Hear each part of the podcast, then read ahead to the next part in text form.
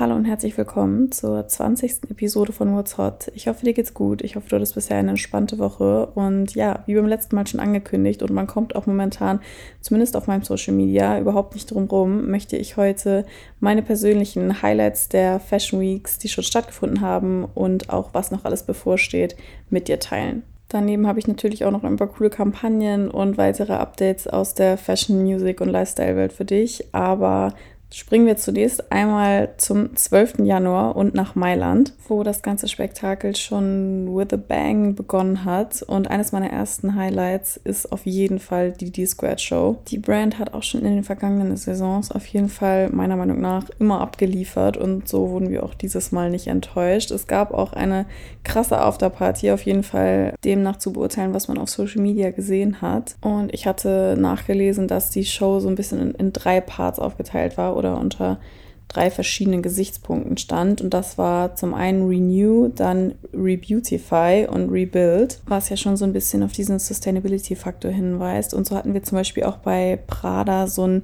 Office Surrounding oberhalb und das Ganze war auf Glasplatten konstruiert, unter welchen total Natur und ganz viele Pflanzen und Gewächse zu sehen war. Und das Ganze stand auch wieder so ein bisschen für dieses Koexistieren beider Welten. Dann ein weiteres Highlight auf jeden Fall J.W. Anderson, der ja zum einen seine eigene Brand als auch Loewe als Creative Director betreut. Wir hatten einen riesigen Berg aus Kaschmirfasern bei Sengna mit Fokus auf Traceability und Circulation. Es gab Musik von James Blake. Dann hatten wir den Biggest Bang in Paris mit Pharrells zweiter Louis Vuitton Show. Ganz im Motto von Wild Wild West. Und die sollte so ein bisschen traditionelle Handwerkskunst und historisches Know-how verbinden. Dann hatten wir Inflatable Boots bei Rick Owens, wessen Show in seinem eigenen Haus stattfand. 032C feierte ihr Debüt auf der Pariser Fashion Week. Wir hatten Yoji Yamamoto mit Fokus on History, Tradition and Family, was sich auch an den Models zeigte, denn diese waren in total verschiedenem Alter, was ich hier ein bisschen funny fand,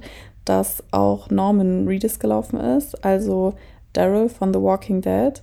Mm, als weiteres Highlight auf jeden Fall Martin Rose, die einen Club gebucht hatten, um eigentlich eine Filmvorstellung zu machen, was dann in einer ganzen Runway-Show endete. Und alle Models haben sich irgendwie auch super locker und mitreißend bewegt, zumindest das, was man auf Social Media sehen konnte. Dann hatte auch About You seinen Kickoff in Paris, denn wir haben im Rahmen der Men's Fashion Week eine Party gehostet in Paris. Das war der zweite Part unserer Partyserie, welche letztes Jahr inmitten der Berlin Fashion Week gestartet ist und jetzt waren wir in Paris. Es waren super coole Gäste da, es war ein sehr cuter Abend und ich verlinke dir auf jeden Fall auch noch das kleine Aftermovie mit in den Text. Meine drei letzten Highlights von der Paris Men's Fashion Week sind auf jeden Fall noch Ronaldinho für Kids Super. Balmain mit sehr viel Farbe, sehr vielen Mustern und gleichzeitig sehr raffinierten und schönen Silhouetten. Ah, und GmbH fand ich auch super cool. Also die letzten vier Highlights. Ich verlinke dir auf jeden Fall alles nochmal in den Text, alle Shows, alle Happenings, sodass du dir jeden Part, der dich interessiert hat, noch einmal genauer anschauen kannst. So, und jetzt gerade befinden wir uns mitten in der Haute Couture Week. Diese endet, wenn du das hörst, heute und hatte natürlich auch einige Momente, die im Kopf bleiben. So zum Beispiel Rihanna als Gast bei der Dior Couture Show. Dann natürlich sowohl die Gäste als auch die Show und die Pieces itself, die Schiaparelli Show von Daniel Roseberry. Mein ganzes Instagram war voll mit Zendaya und Hunter Schäfer in der Front Row, mit dem Metallic Baby, mit den opulenten Silhouetten und Accessoires. Also verlinke ich dir auf jeden Fall auch in den Text und lohnt sich definitiv einmal reinzuschauen. Dann hatten wir noch Chanel Couture und was hier besonders war, dass es einen kleinen Teaserfilm gab, der The Button heißt und für welchen Kendrick Lamar den Soundtrack gemacht hat. Deswegen waren alle schon gespannt, was sie bei der Show erwarten wird. Und auch hier hat Kendrick Lamar das Setdesign mitbestimmt. Und noch viel gespannter sind wir jetzt alle, ob diese Zusammenarbeit vielleicht bedeutet, dass es in 2024 neue Musik von ihm geben wird. Aber diese Frage blieb bislang leider unbeantwortet. Ja, soweit zum aktuellen Status, aber wir befinden uns ja auch noch mittendrin. Ich meine, jetzt kommt ja allgemein erstmal Kopenhagen, es kommt Women's Wear, New York, London, Mailand, Paris, dann haben wir noch zwischendurch Berlin, Dubai, Seoul. Also, wie du merkst, es erwartet uns noch viel und sicherlich auch noch einige Highlights und coole Events und Happenings, über welche ich hier dann auf jeden Fall auch weiterhin berichten werde. Schauen wir uns aber nun die Kampagnen an, die in den vergangenen zwei Wochen so online gekommen sind. Und starten möchte ich mit Skims, genauer gesagt mit Lana Del Rey für Skims, denn sie ist das Gesicht der Skims Valentine's Day Collection. Dabei zeigt sie die Kampagne in verschiedenen Settings, ob in einer ja, Art blauen Schmuckschatulle oder klassisch in Pink mit rotem Hintergrund und kleinen Kätzchen. Es gibt aber auch äh, Amor, der integriert ist und sie anscheinend mit seinem Pfeil mitten ins Herz getroffen hat. Hier posiert sie in einem schwarzen, eher düsteren Look. Einmal hat er sie getroffen, einmal hat er sie verfehlt. Ein anderes Bild zeigt sie mit einem Apfel auf dem Kopf, welcher mit einem Pfeil durchschossen ist. Also einige coole Bilder und definitiv ein weiteres krasses Face, welches für eine Skims-Kampagne wirbt. Wenn wir gerade schon bei Skims sind, gibt es auch von Miss Kardashian herself ein Update, denn Kim wurde jüngstens als neuer Ambassador für Balenciaga ernannt. Ich meine, sie hat ja immer schon Designs des Hauses getragen, war bei Fashion Shows, war auf Events,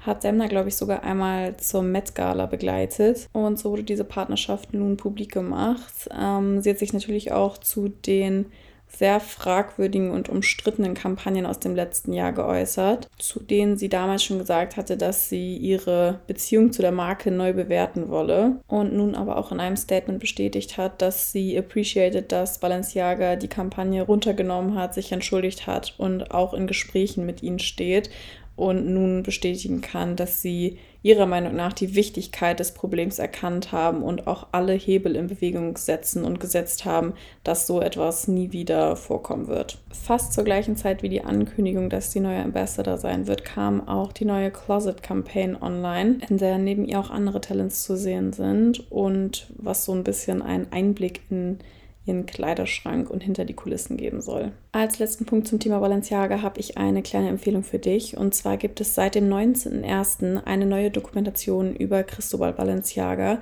und sein Leben und den Aufbau der Brand. Also wenn du dich für die Hintergründe ein wenig mehr interessierst, klick da auf jeden Fall gerne auch mal rein. So, machen wir weiter mit Marc Jacobs. Und Marc Jacobs wird 40 Jahre alt und dafür hat sich der Designer, um das Gebühren zu feiern, für seine Frühjahrskampagne 2024 eine Reihe der besten Freunde des Hauses geschnappt, darunter Little Uzi Vert, FKA Twigs, Dakota Fanning, Cindy Sherman und viele mehr. Und diese in verschiedensten Settings und mit Video- und Fotomaterial festgehalten. So läuft beispielsweise Lil Uzi Vert mit einer riesigen Torte zum Fahrstuhl und in einem Fahrstuhl hat dabei eine riesige Marc Jacobs Tote um die Schulter geschnallt. Oder ein weiteres Beispiel ist FKA Twigs, die für die Frühjahrskampagne eine neue Version von The Sack Bag trägt und in verschiedensten Posen vor dem Marc Jacobs Büro in New York fotografiert wurde. Es finden sich auf jeden Fall viele bekannte und auch neue Gesichter für die Brand in der Kampagne und ich verlinke dir das Ganze unten in den Text. Als letztes Kampagnenupdate habe ich Jay-Z für dich und zwar Jay-Z mit Rock Nation in Zusammenarbeit mit Montclair. Rock Nation ist ja das so gesehen Full-Service-Unterhaltungsunternehmen oder anders gesagt die Entertainment-Agentur von Jay-Z. Und ich meine, sie hatten auch mal eine eigene Bekleidungsmarke, die dann aber irgendwann verkauft wurde. Und jetzt haben sie sich mit Montclair zusammengetan und eine winterliche Capsule Collection kreiert und herausgebracht. Diese Partnerschaft geht natürlich obviously so ein bisschen über die Grenzen der Mode hinaus und erstreckt sich in die Bereiche Kunst, Musik, Design, und so weiter. Und das ist auch so ein bisschen die Botschaft und Message hinter der Kollektion, denn sie soll The Art of All, also die Wichtigkeit, Menschen mit seiner Stimme zu inspirieren, vermitteln. So, und irgendwo waren wir ja jetzt schon fast bei Music, denn als Abschluss habe ich noch zwei Event-Updates für dich. Und beim ersten geht es ums Coachella, denn vergangene Woche ist das Line-Up für das diesjährige Festival herausgekommen, was ja immer in drei Wochenenden aufgeteilt ist. Oh, ich erinnere mich noch so gut, als wir letztes Jahr darüber gesprochen haben. Verrückt, dass das jetzt schon ein Jahr her ist. Aber auf jeden Fall sind die Headliner, die erste Person haben wir sogar in dieser Episode schon erwähnt, äh, Lana Del Rey fürs erste Wochenende. Dann haben wir Tyler the Creator fürs zweite Wochenende und Doja Cat fürs dritte. Auch weitere Artists hatten wir in der heutigen oder auch in vorherigen Folgen auf jeden Fall dabei. So zum Beispiel Lil Uzi Vert, Ice Spice, Peso Pluma, Skepta, Lil Yadi und viele weitere. Die Kommentare unter dem Beitrag waren auf jeden Fall gemischt. Ich verlinke dir das Ganze in den Text, damit du dir alle KünstlerInnen und geplanten Auftritte nochmal genauer anschauen kannst, wenn du das möchtest. So, und jetzt müssen wir thematisch ein bisschen springen, aber auch zu einem großen Event, was demnächst ansteht, und zwar den Oscars. Denn am 23. Januar wurden die diesjährigen Nominierten in allen Kategorien präsentiert. Hier gehen unter anderem natürlich die üblichen Verdächtigen ins Rennen. Oppenheimer durfte sich über 13 Nominierungen freuen, Barbie hingegen über 8. Es wird gerade diskutiert, warum Margot Robbie als beste Hauptdarstellerin und Greta Gerwig als Regisseurin nicht nominiert wurden. Auch Ryan Gosling, der selber als bester Nebendarsteller mit Ken ins Rennen geht, wurde daraufhin von Variety und auch People zitiert mit den Worten, es gibt kein Ken ohne Barbie und es gibt keinen Barbie-Film ohne Greta Gerwig und Margot Robbie. Die Oscarverleihung selbst wird am 11. März in Los Angeles stattfinden und die Liste aller Nominierten ist wahnsinnig lang, deswegen findest du diese auch im Text. Ja, und damit wären wir tatsächlich auch schon wieder durch für heute. Ich dachte, ich entlasse dich heute mit einer kleinen musikalischen Empfehlung in Anlehnung daran, dass vergangene Woche das Album vier Jahre alt geworden ist und der Künstler Geburtstag gehabt hätte. Und zwar geht es um Mac Miller mit seinem Album Circles ja, was soll ich sagen? Er ist einfach mein absoluter Favorite. Ich höre das Album immer noch und immer wieder und deswegen dachte ich, entlasse ich dich mit dieser kleinen Empfehlung und wünsche dir einen schönen Freitag, ein schönes Wochenende und wir hören uns in zwei Wochen wieder.